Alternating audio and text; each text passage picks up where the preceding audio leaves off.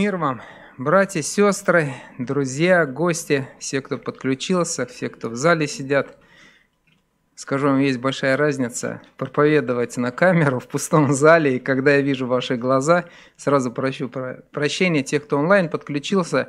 Я все-таки иногда буду свои взгляды в зал переводить, вот, чтобы видеть, э, иметь. Потому что проповедь это не просто я пришел вас учить, это, это беседа, мы вместе размышляем. Я хотел такой вопрос задать, ну, наверное, кто давно изучает Писание, ответ знает сразу. Вот. Какая самая наибольшая заповедь в законе? Возлюби Господа Бога твоего всем сердцем твоим, всей душой твоей. А второй вопрос тогда, а как возлюбить? Хорошо, я согласен, я хочу возлюбить. Расскажите мне, как. Если, знаете, была бы, я всегда говорю, э, кнопочка вот здесь больше-меньше, да, то, конечно, мы бы нажали больше и держали бы эту кнопочку и любили бы сразу, да. Э, помню интервью одной пары, которые много лет прожили в таком счастливом браке, и вот их и спрашивают, и говорят, ну расскажите, поделитесь опытом, как вам удалось э, вот такую семью построить благословенную, такие теплые, трепетные отношения пронести сквозь годы. И мне запомнился ответ вот главы семьи этого брата. Он говорит, вы знаете, вот всю свою жизнь мы старались во-первых, расти сами, совершенствоваться, работать над своими недостатками, но мы старались познавать друг друга. И он говорит, я сейчас свою жену после долгих лет жизни совместно, я, говорит, и знаю ее, и люблю ее больше, чем когда она была невестой, стояла в красивом наряде, молодая, такая пышащая молодостью, свежестью, да. Но сейчас она говорит, она мне ближе, она дороже, потому что все эти годы когда мы жили, я, говорит, познавал ее, открывал им новые черты, влюблялся в нее. Я сейчас, говорит, влюблен гораздо больше. И вы знаете, в этом ответ а, на вот этот вопрос, а как нам полюбить Бога? Мы должны познавать Его. Чем больше мы будем познавать, мы сегодня уже столько прекрасных гимнов о Боге слышали, стихотворения дети, да. Чем больше мы будем познавать, тем больше мы будем любить Его, влюбляться в Него – и название проповеди, я взял это не ключевой стих из Евангелия от Анна, 9 глава, а, когда, если вы помните, а, слепорожденного Иисус исцеляет, он приходит в синагогу, его выгоняют, и написано, Иисус нашел его и говорит, веруешь ли в Сына Божьего? И он задал интересный вопрос, а кто он, Господи, чтобы мне веровать в Него? Я взял такое название проповеди, а кто же ты, Господи, чтобы нам веровать в Тебя? Но текст, над которым мы вместе с вами будем размышлять, записан э, в Псалтере. Я прошу открыть 85-й Псалом, и мы будем читать с вами молитву Давида. Давайте прочитаем, там 17 стихов. Молитва Давида. «Преклони, Господи, ухо Твое и услыши меня, ибо я беден и нищ. Сохрани душу мою, ибо я благоговею пред Тобой. Спаси, Боже мой, раба Твоего, уповающего на Тебя». Помилуй меня, Господи, ибо я, ибо к Тебе взываю я каждый день. Возвесили душу раба Твоего, ибо к Тебе, Господи, возношу душу мою. Ибо Ты, Господи, благ и милосерд, и многомилостив, ко всем призывающим Тебя, услышь, Господи, молитву мою, внемли глаз умоления моего. В день скорби моей взываю к Тебе, потому что Ты услышишь меня. Нет между богами, как Ты, Господи, нет дел, как Твои. Все народы Тобой сотворенные придут и поклонятся пред Тобою, Господи, и прославят имя Твое, ибо Ты велик и творишь чудеса. Ты, Боже, един Ты. Наставь меня, Господи, на путь Твой, буду ходить в истине Твоей. Утверди сердце мое в страхе имени Твоего. Буду восхвалять Тебя, Господи, Боже мой, всем сердцем моим и славить имя Твое вечно. Ибо велика милость Твоя ко мне, Ты избавил душу мою от ада преисподнего. Боже, гордые восстали на меня из скопища мятежников, ищет души моей. Не представляет они Тебя пред собою. Но Ты, Господи, Боже, щедрый и благосердый, долго терпеливый и много милостивый и истинный. Презри на меня и помилуй меня, даруй крепость Твою рабу Твоему и спаси сына рабы Твоей. Покажи на мне знамение во благо, да видит ненавидящие меня и устыдятся, потому что Ты, Господи, помог мне и утешил меня. Аминь. И мы будем размышлять о таких качествах Бога. Сегодня вот только три качества мы возьмем из этого псалма. Стихи, которые говорят о том, что Бог благ, Бог долготерпелив и Бог милостивый. Если Господь благословит, может быть, мы и в следующую проповедь продолжим познавать другие качества Бога. Но сегодня вот над этими тремя давайте все вместе поразмышляем. Итак, первое качество Бога, посмотрите на пятый стих. «Ты, Господи, благ». Благой, добрый, не злой, мы говорим. А в чем проявляется вообще доброта Божия? В чем проявляется его благость? И первое такое свидетельство есть в каждом человеке. Вы знаете, независимо от того, в каком народе человек родился, в какой стране, на каком континенте, на каком языке он разговаривает, у всех людей есть понятие добра и зла.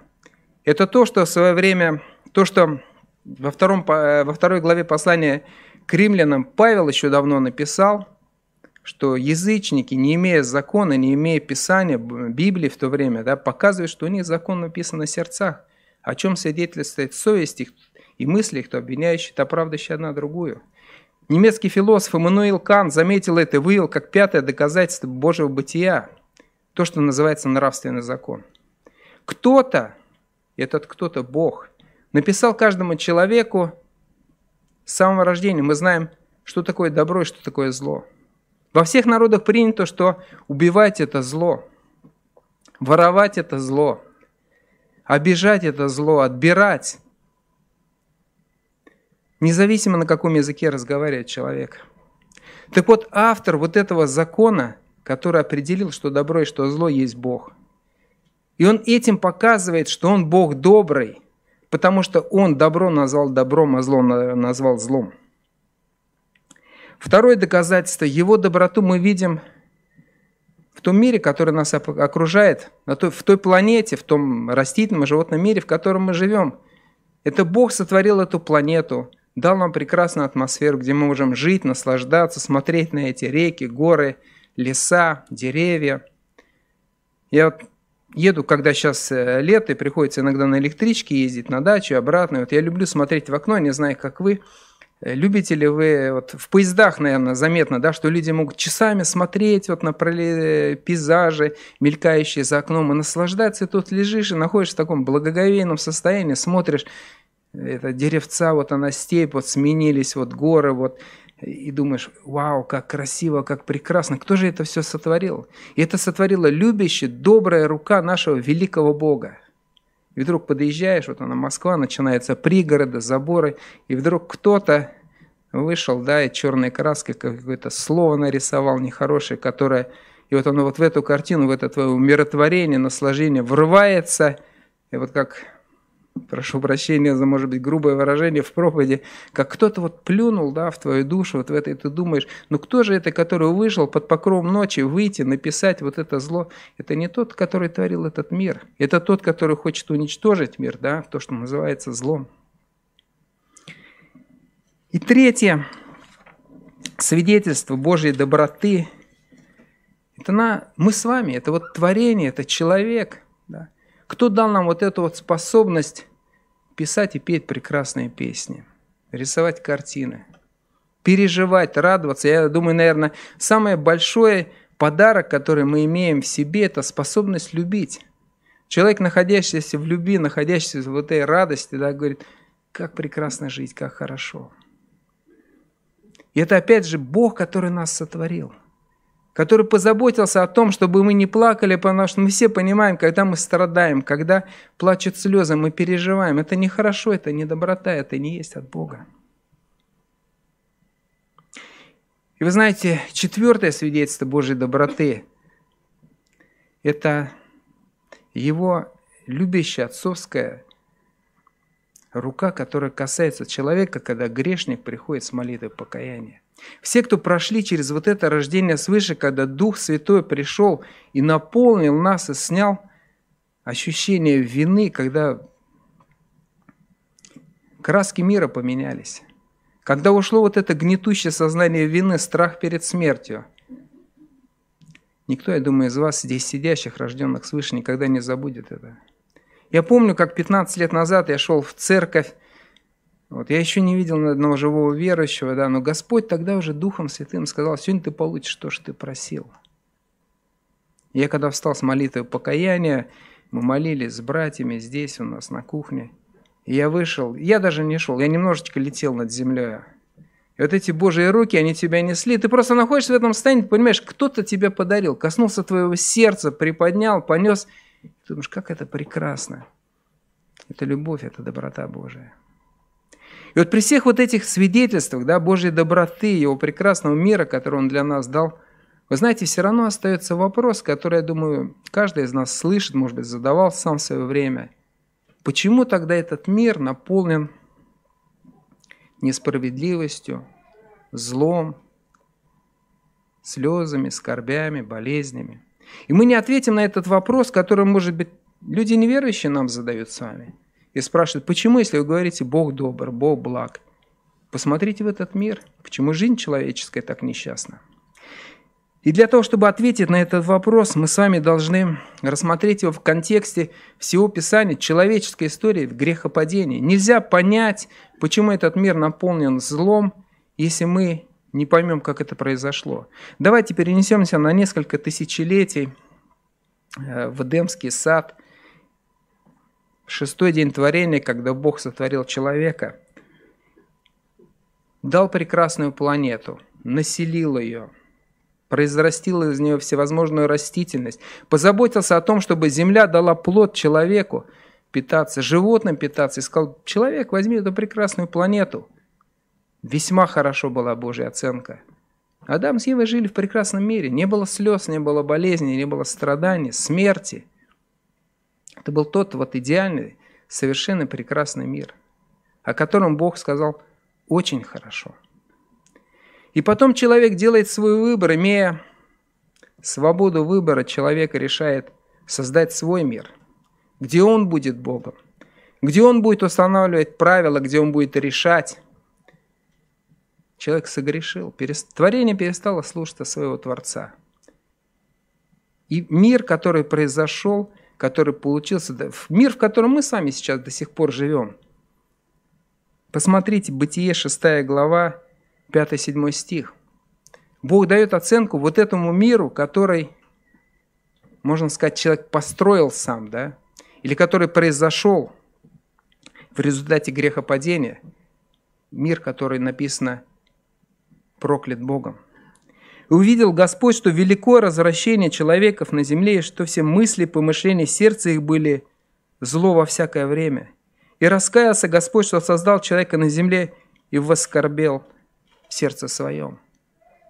Посмотрите, один мир, который Господь сказал, хорошо весьма. И мир, в котором мы сейчас с вами живем, о котором Господь посмотрел и говорит, я раскаялся, что сделал человека. Проклятый мир. Воскорбел сердце своем. Мир, в котором написано мысли, помышления, сердца человеческого, зло во всякое время – и это ответ на вот этот вопрос, почему же в этом мире столько зла, столько несправедливости, столько слез. Это последствия выбора, сделанного когда-то человеком. И все равно, вы знаете, Божья доброта, Божья любовь, она оставила этот мир. Бог не оставил нас, знаете, в этом мире на вечные страдания, на вечные мучения. Но Бог придумал удивительный план спасения этого мира – спасение человечества. И Он пришел на землю две тысячи лет назад. Иисус Христос пришел на землю, чтобы изменить судьбы людей. Чтобы вывести людей из этого проклятого мира. Он сказал, я сотворю новую землю и новый мир, где не будет слез, где не будет страданий, где не будет ничего проклятого, что снова будет хорошо весьма. Бог это сделал. Потому что, потому что его любящее, доброе, отцовское сердце не могло смотреть на страдания. И так всегда, если человек добрый, он не может мириться со злом, он не может мириться со страданиями, он делает то, что от него зависит, чтобы исправить эту ситуацию. То же самое сделал Бог. Он послал Иисуса Христа, который пришел и открыл человечеству, каждому человеку дорогу на небо. Возможность вернуться в прекрасный, замечательный мир. И это важно помнить друзья, братья и сестры, о благости Божией. Он не просто послал Господа Иисуса Христа, который воскрес, вознесся, но Он оставил здесь и церковь, нас с вами, верующих, знающих Бога, для того, чтобы мы могли нести Евангелие следующим поколениям, для того, чтобы мы могли спасать взятых на смерть. И это ответ, почему мы с вами терпим лишения, почему пасторы болеют, служители, проходим через все страдания, плачем, теряем, страдаем. И важно, вы знаете, проходя через вот эти страдания, все равно помнить о Божьей доброте. Вы знаете, вот в жизни избранного еврейского народа был такой печальный момент, когда они вот в своем в своей вере, в своем представлении о Боге, они дрогнули где-то, да? Они перестали верить, что Бог благ. Когда Бог уже вывел их из Египта, вывел из рабства, из той жизни, где детей у них, первенцев, мальчиков, забирали и кидали в Нил на съедение крокодилам, где они трудились с утра до вечера, где они, написано, возопияли Богу, и Бог услышал их стоны, их плач, их вопли, и послал Моисея спасти. И Моисей приходит, выводит еврейский народ, они идут в обетованную землю, доходят до границы, посылают разведчиков, и те приходят и говорят, мы не войдем. И посмотрите, наверное, что страшное произошло с их верой. Числа, 14 глава, книга чисел, 14 глава, первые 4 стиха. И подняло все общество вопль, и плакал народ во всю ту ночь. И роптали на Моисея и Аарона все сыны Израилевы. Все общество сказало им, «О, если бы мы умерли в земле египетской, или умерли бы в пустыне сей, и для чего Господь ведет нас в землю сию? Чтобы мы пали от меча? Жены наши и дети наши достанутся в добычу врагам, не лучше ли нам возвратиться в Египет?» И сказали друг другу, «Поставим себе начальника, и возвратимся в Египет. Посмотрите на этот текст, посмотрите, что еврейский народ подумал о Боге. Вот мысли, вот то представление у них, смотрите, какое оно какое стало, да? Бог как-то вот у нас хитростью вывел из Египта, да, провел через море, привел сюда, вот в это место, чтобы мы здесь умерли, чтобы мы здесь погибли. Бежим скорее, возвращаемся, там мы хоть живы были. Они перестали верить в Божью доброту. И в результате они не вошли в землю обещанную. Бог поклялся, что не войдут они в покой мой. Великая трагедия большого народа. Вы знаете, у меня в памяти стоит две истории. Одна история – это из жизни моей родни, из жизни моей семьи. Во время войны одна дальняя родственница получила похоронку, очередную похоронку на одного из своих сыновей. И она пришла в дом, повернулась к образам и говорит, Бог тебя нет. Если бы ты был, ты бы не допустил, чтобы мои сыновья погибли. И вторая история несколько лет назад, после трагедии в Беслане, когда 1 сентября в школе погибли дети. Среди погибших детей были дети пастора из Бесланской школы. И этот брат наш, который приехал тогда в Москву, зашел на кафедру, его первые слова были – Бог благ во всякое время. Вы знаете, мы не можем объяснить всего, что происходит в жизни моей, нашей. У меня есть много вопросов. У Давида были вопросы. Мы пишем, смотрите, Псалом Давида.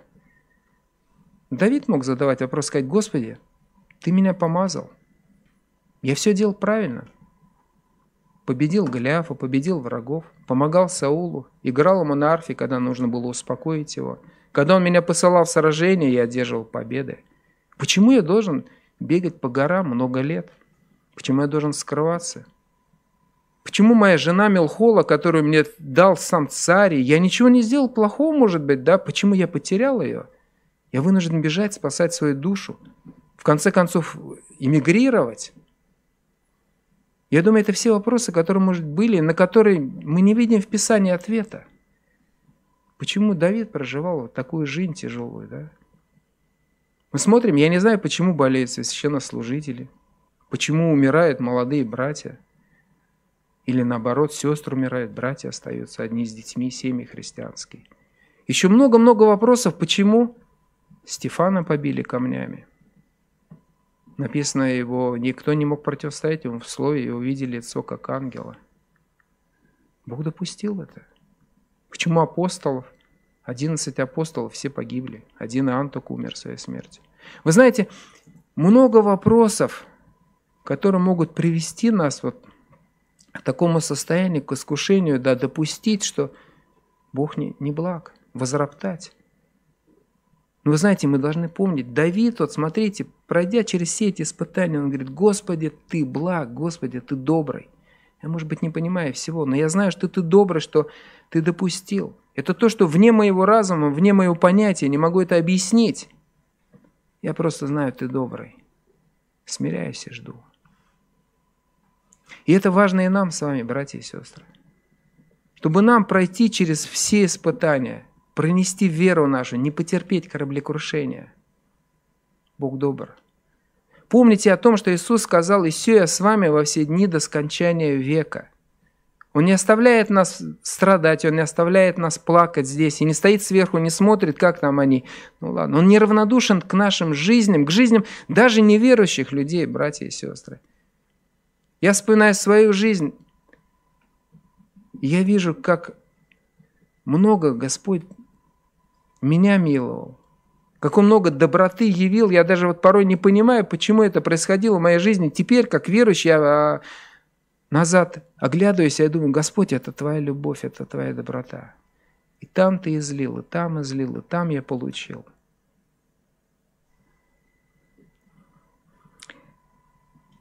Следующее качество Бога, смотрите, 15 стих записано, «Ты, Господи Боже, щедрый и благосердый, терный, долготерпеливый. Следующее прекрасное качество нашего удивительного Бога – это долготерпение. Вообще, если мы посмотрим, что такое терпение, в словарик заглянем, то мы увидим, терпение человека – это способность сдерживать свои эмоции, гнев, не реагировать на неблагоприятное окружение или чьи-то недоброжелательные действия. Еще раз прочитаю. Терпение – это способность сдерживать свои эмоции, гнев, не реагировать на неблагоприятное окружение или чьи-то недоброжелательные действия. Долготерпение Бога, оно проявляется в том, что Он не совершает немедленный суд над человечеством или над каким-то конкретным человеком за грех. Вот потому что сделал человек, определив свой выбор еще в Эдемском саду, мы должны были умереть, физически умереть еще там. Но посмотрите, Господь долготерпит нас, не совершает немедленный суд. И чтобы понять, да, для чего это нужно или как это, вы знаете, я хотел бы прибегнуть к образу горшечника – в Библии есть этот образ, и у Иеремии Господь сравнивает себя, говорит, я горшечниковая, не глина. И пророк Исаия говорит, и апостол Павел потом в Писании. И дети наши в стихотворениях, если вы внимательно слушали, упоминают, что Бог, Он как горшечник. Да? И э, я вам немножко расскажу, как вообще работает труд горшечника. Вообще нетерпеливый как бы горшечник – это нонсенс, его не может быть. Я в свое время немножко работал на керамическом производстве, и э, керамика делается так.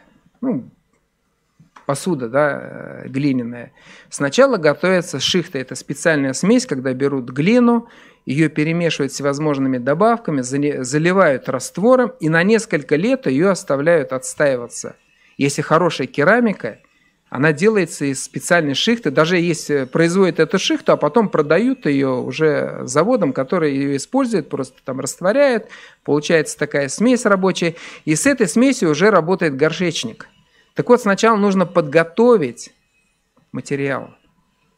Потом, когда этот материал... Смотрели кто-нибудь? Сейчас много в интернете фильмов есть, как работает горшечник. Вот он крутится, этот круг – и вот рука его, она водит и водит. Смотришь, вырисовывается какой-то да, сосудик. И потом раз, схлопнулось все.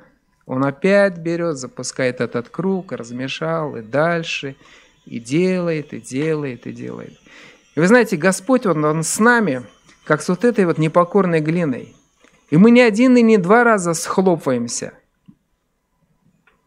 И пять, и десять раз, и пятнадцать а любящая рука нашего долготерпеливого Бога продолжает класть на этот круг. И написано, он делает сосуды угодные ему для высокого употребления, для низкого. И вы знаете, невозможно, не имея терпения, сделать какой-то сосуд. И вот здесь, вот в этом примере, я хотел бы вам показать, да, что насколько долготерпение Бога, оно важно для каждого из нас, для нашей жизни, для жизни любого человека, верующий он или неверующий. Я вспоминаю, как-то в далекой молодости нам приходилось... Вот представьте, что если Бог, вот он нетерпеливый, что бы было? Вот как-то у нас в далекой молодости, я помню, мы ходили по ночам, вагоны разгружали. Ну, молодые годы, деньги нужны были. И вот как-то созвонились с базой, у нас старший был, кто созвонился, потом приходит и говорит, «Э, пойдемте разгружать в эту ночь э, минеральная вода. Ну, мы обрадовались, потому что минеральная вода – это не сахарный песок и муку разгружать. Вот. Это ящичек, 20 бутылочек, работая на там 3-4 часа, все нормально. Ну, приехали на базу, приходит, открывает вагон, мы туда заходим, а там несколько тысяч бутылок, и они россыпью. Они вот так вот соломкой переложены, минеральные бутылки, поллитровые, стеклянные. И вот так вот весь вагон. А нас пришло человек, наверное, 10, да? И мы, конечно, деньги-то одни и те же, что в таре тебе, что россыпью, а труд, почему как бы и штатные грузчики не брали за такую работу, потому что эта работа тяжелая, долгая. Все бутылки сначала их нужно в носилки сложить, потом отнести на склад, а на складе опять аккуратненько так и разложить. Ну, в общем, мы начали работать, несколько часов поработали, и пара человек у нас, скажем так, проявили нетерпение, дрогнули и ушли. Остальные остались.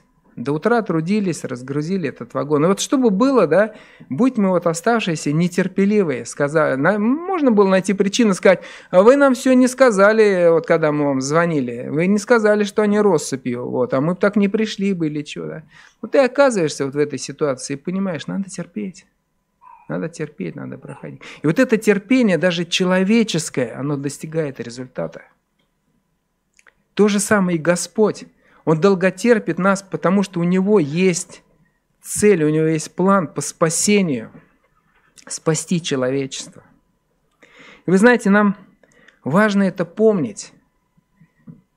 Братья и сестры, в первую очередь, когда нам задают вопросы, а вопросы естественно, у нас у самих были вопросы, когда мы были неверующими, почему Бог терпит? Почему столько зла на земле? Почему не наказывает? Есть люди, может быть, согласимся, что действительно пользы никакой человек творит зло, и давно бы его надо наказать. Но Бог долготерпен. Давай и ему шанс спастись, и сотни свидетельств, десятки свидетельств. Я лично слышал о том, как человек уже находится в камере смертников. Его же приговорили. И открывается дверь, ему заносят Евангелие, и он спасается успевает, как в Библии написано, как головня из огня спастись. Да? Как тот разбойник на кресте в последние часы жизни войти в вечность. И это благодаря Божьему долготерпению. И второе, почему мы должны с вами помнить об этом, о долготерпении Божьем, славить Его, чтобы мы с вами не ослабевали в наших молитвах чтобы мы продолжали трудиться с нашими родными, близкими, с коллегами по работе, все, кто находится, с соседями нашими, всех тех, кого Господь приведет. Посмотрите, я хочу, чтобы мы прочитали одно место из Евангелия от Луки, 13 главу, интересную притчу. Евангелие от Луки, 13 глава, с 8 стиха, где Иисус рассказывает притчу. «И сказал сию притчу. Некто имел в винограднике своем посаженную смоковницу – и пришел искать плода на ней и не нашел. И сказал виноградарю, вот я третий год прихожу искать плода на этой смоковнице и не нахожу. Сруби ее, на что она и землю занимает. Посмотрите, смоковница не принесла плода, приходит хозяин виноградника и говорит, срубай. Он уже решил, у него есть это решение. Пользы от нее никакой. Но смотрите дальше, интересно, с 8 стиха. Но он, садовник, да, сказал ему в ответ, «Господин, оставь ее на этот год, пока я окопаю ее и обложу навозом, не принесет ли плода? Если же нет, то в следующий раз срубишь ее». И вы знаете, мы сегодня с вами, как вот, вот эти садовники в Божьем винограднике. Господин – это Господь, который спасает, и это неплодная смоковница, это – Наши родные и близкие – это люди неверующие, которым мы, может быть, уже и год, и два, и десять лет и свидетельствуем, и молимся за них, и просим. И посмотрите, это очень хороший нам с вами пример, я думаю, ободрение, что Бог долготерпит их, продлевает дни их жизни, не совершает свой суд, не отворачивается от них и говорит, хорошо, трудитесь.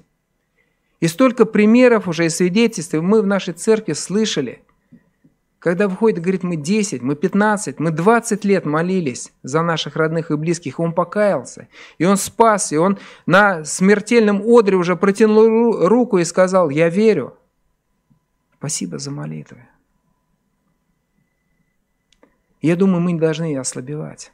Но продолжать трудиться, как вот этот вот садовник, да, спахивать землю, поливать, нести Евангелие, быть, жить рядом с нашими родными и близкими и обязательно молиться за них. По пятницам с постом, в другие дни с постом, без поста. Держать вот это, знаете, в сердце нашем, что Бог долго терпелив, что наши молитвы работают. Особенно, знаете, когда происходит то, что близко бывает у нас порой, вот рядом с сердцем, то, что где-то печалит нас, да, когда дети наши, выросшие в нашей воскресной школе, слышавшие с детства и проповеди, и молитвы, и молившиеся, и ездящие в лагеря, и видящие столько Божьей любви и благодати, вдруг вырастают и уходят в мир. Вырастают и говорят, я не верю, или я не хочу, или у меня своя жизнь. Я думаю, мы должны встать с вами, родители, друзья, наставники – как вот этот вот садовник, господин, я еще буду трудиться. Ну оставь его. Ну помилуй его.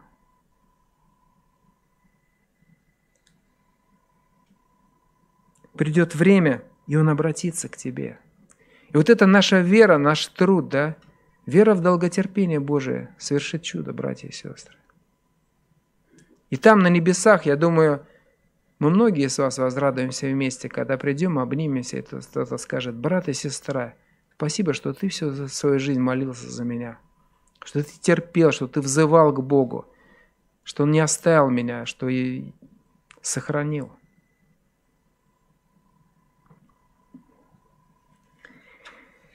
Следующее качество, которое мы с вами узнаем, открываем, вспоминаем, это Бог милостив. Посмотрите, в двух местах, в пятом и в пятнадцатом стихе Давид упоминает «Ты, Господи, благ и милосерд, и много милостив». И 15 стих «Ты, Господи Боже, щедрый и благосердный, долготерпеливый и много милостивый». Что такое милость? Но я хочу, чтобы немножко задумались так сами для себя, какое-то определение дали. Что такое милость? Мы сразу какие вспоминаем случаи? Снисхождений, прощения. Окажите милость. Да, идем, нищий сидит, милости не просит, незаслуженного дара. Да?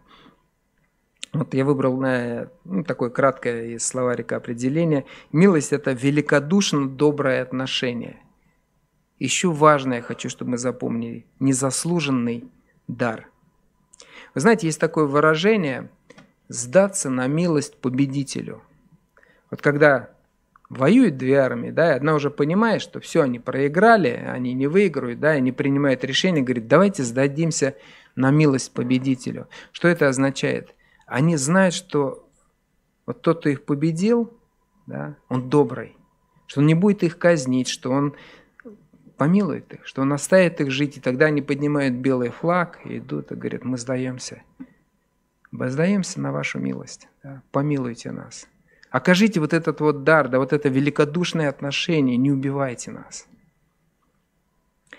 И вы знаете, если долготерпением Божиим, долготерпение Божие, оно как бы – не решает проблему наших взаимоотношений с Богом. Оно не решает проблему греха.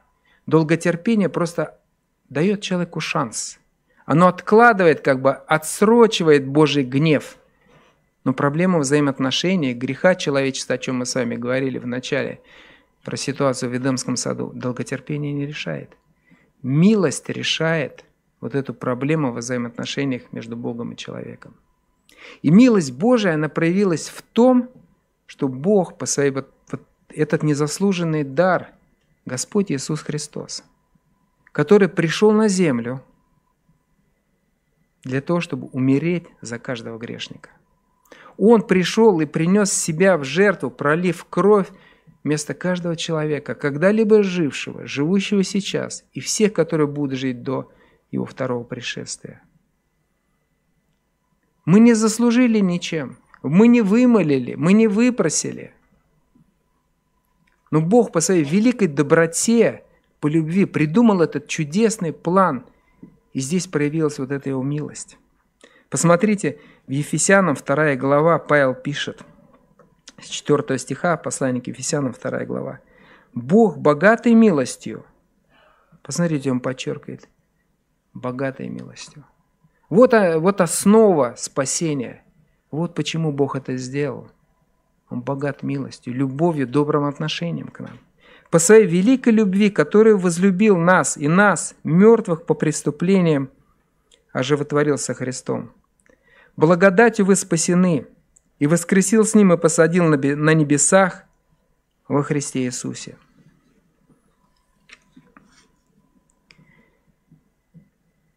И вы знаете, важно это помнить.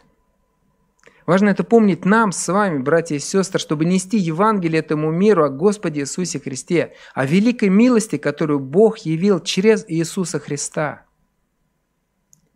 О том, что каждый человек – если он осознает себя грешником, если он осознаем, что он никогда не попадет в рай, но понимает о том, что Бог может помиловать его через Господа Иисуса Христа, и он приходит с молитвой покаяния, вот как вот это вот сдавшееся войско, подняв белый флаг, и сказал, Господи, помилуй меня, помилуй, я сдаюсь, я хочу быть с Тобой. Я понимаю, что ты добрый, что ты долготерпеливый, что ты милостивый. Я хочу уйти из вот этой проклятой жизни, из вот этого мира, о котором ты воскорбел, посмотрел, сказал, велико развращение человека, зря я создал его. Я хочу из этого мира перейти в тот мир, о котором ты сказал хорошо весьма. Где ты, где Господь, Иисус Христос будет господином. Я буду слушаться Его. Я буду любить Его, я буду жить с Ним. Возьми меня в этот чудесный, прекрасный мир. Вот то, что должен сделать каждый человек. И вы знаете, несколько слов о том, потому что все-таки мы живем вот в нашей культуре. Я не знаю, как так получилось, что у нас почему-то есть представление у многих людей, что мы как-то должны или можем заслужить Божью милость. И люди представляют, когда спрашиваешь их, ну, как ты собираешься войти в вечность, как ты собираешься войти в рай? И люди говорят, что я добрые дела делаю, я стараюсь исполнять законы. Кто-то говорит, я пощусь долго, кто-то говорит, я молятся. Вы знаете, это не упование на милость. Если, вот используя военные терминологии, если войско пришло и осадило какой-то город, и жители города полностью сдаются, капитулируют – вывешивает белый флаг и говорит, мы не будем воевать, заходите, мы уповаем на вашу милость, это упование на милость.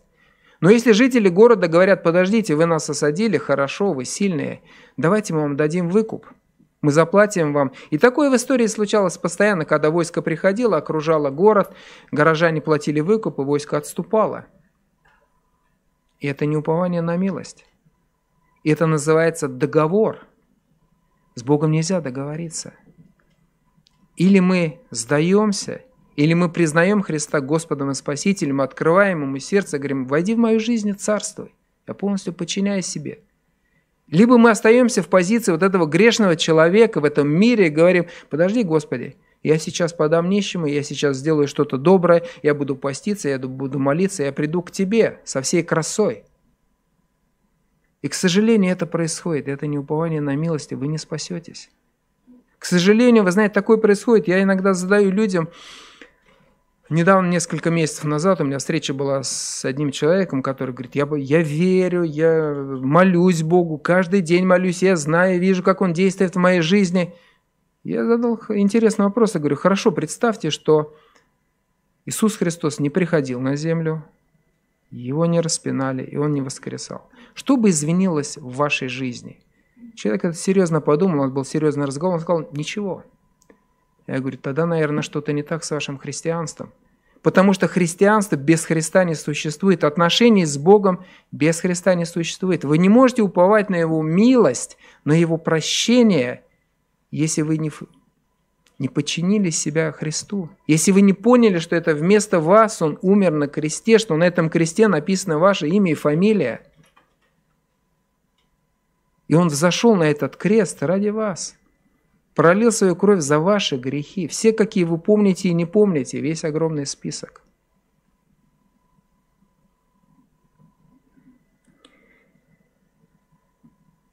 Я думаю, великая радость не только то, что Бог нас милостивый, тем, кто еще, может быть, не примирился, не впустил Иисуса Христа в свою жизнь, но я думаю и нам, верующим людям.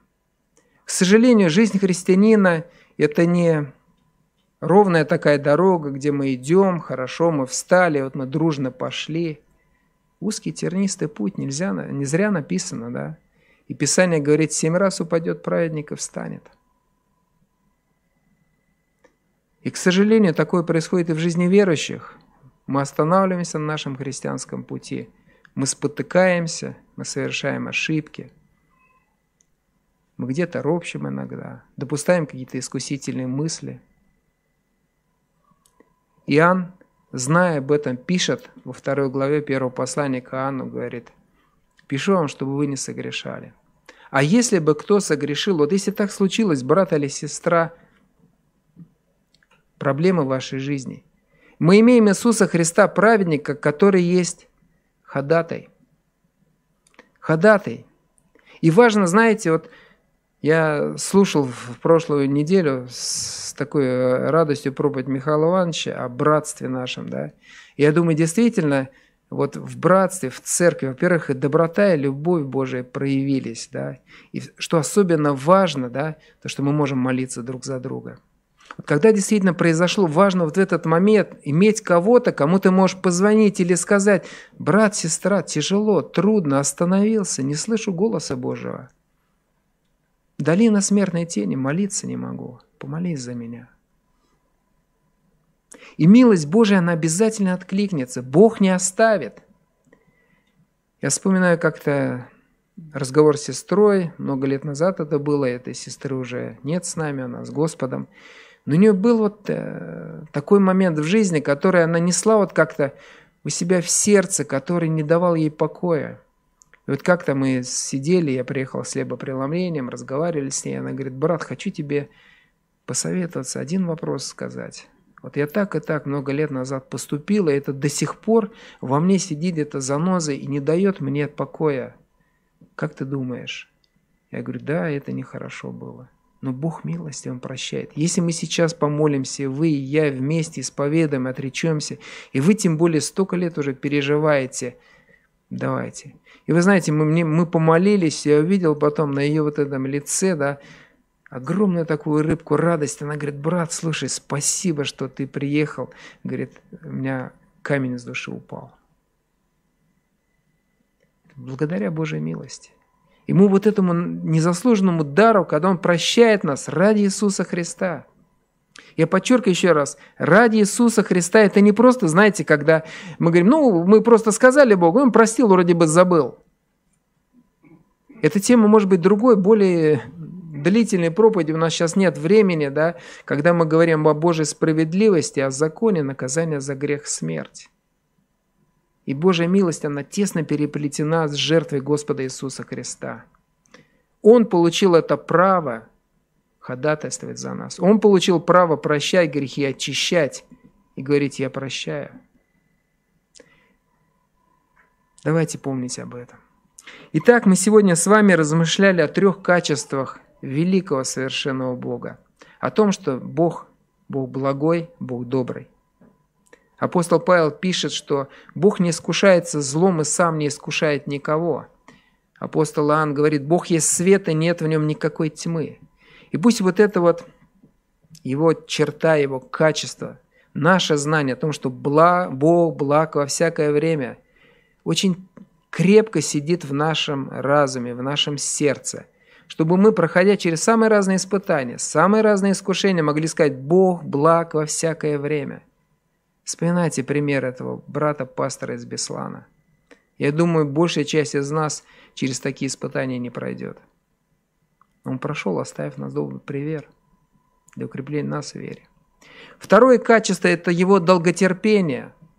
Великая радость для нас, что мы можем просить Господа, чтобы Он не наказывал грешников, что Он помиловал наших родных и близких, чтобы дал им еще шанс спастись. И Бог отвечает на эти молитвы народа своего. И третье, наш Бог, Бог милостивый. Давид говорит, много милостивый. Как бы мы ни ошибались, через Иисуса Христа Он будет нас поднимать, прощать, восстанавливать. Он будет спасать новых и новых грешников, которые придут, поднявшие белый флаг к Господу Иисусу Христу и скажут, «Господь, Ты умер вместо меня. Прости меня и помилуй. И води в мое сердце, в мою жизнь, измени ее, я полностью подчиняюсь Тебе, и отныне я буду жить так, как скажешь Ты». Да благословит нас всех Господь. Давайте помолимся. Великий Бог, Отец, Сын и Дух Святой – Славим Тебя и радуемся, Господь, радостью великую, что Ты Бог добрый, что Ты Бог долготерпеливый много-много милостивый, что Ты послал в этот мир Господа нашего Иисуса Христа, который пришел, Господь, совершил собой искупление грешников и открыл нам путь на небо. Слава Тебе! Слава Тебе, что Ты, Господь, дал право церкви своей влиять на ход истории, менять судьбы людей – ты отвечаешь на молитвы, ты останавливаешь свой гнев, ты даешь шанс, Господь, людям еще жить, приходить. Ты милуешь их. Ты милуешь, Господь. Ты милуешь нас, когда мы ошибаемся, когда мы грешим, Господь. Непроизвольно, но по немощи нашей, по ошибкам нашим, по недомыслию, по суете. Прости и помилуй. И благослови, Господь. Мы очень хотим распространять от Тебе познания в этом мире, нести Евангелие погибающим, Господь чтобы церковь Твоя росла, чтобы там, на небесах, мы все были вместе, радовались, видели Тебя, Господь, и славили. Благослови, благослови силою Твоею, благослови мудростью Твоею. Во имя Иисуса Христа возносим эту молитву. Аминь.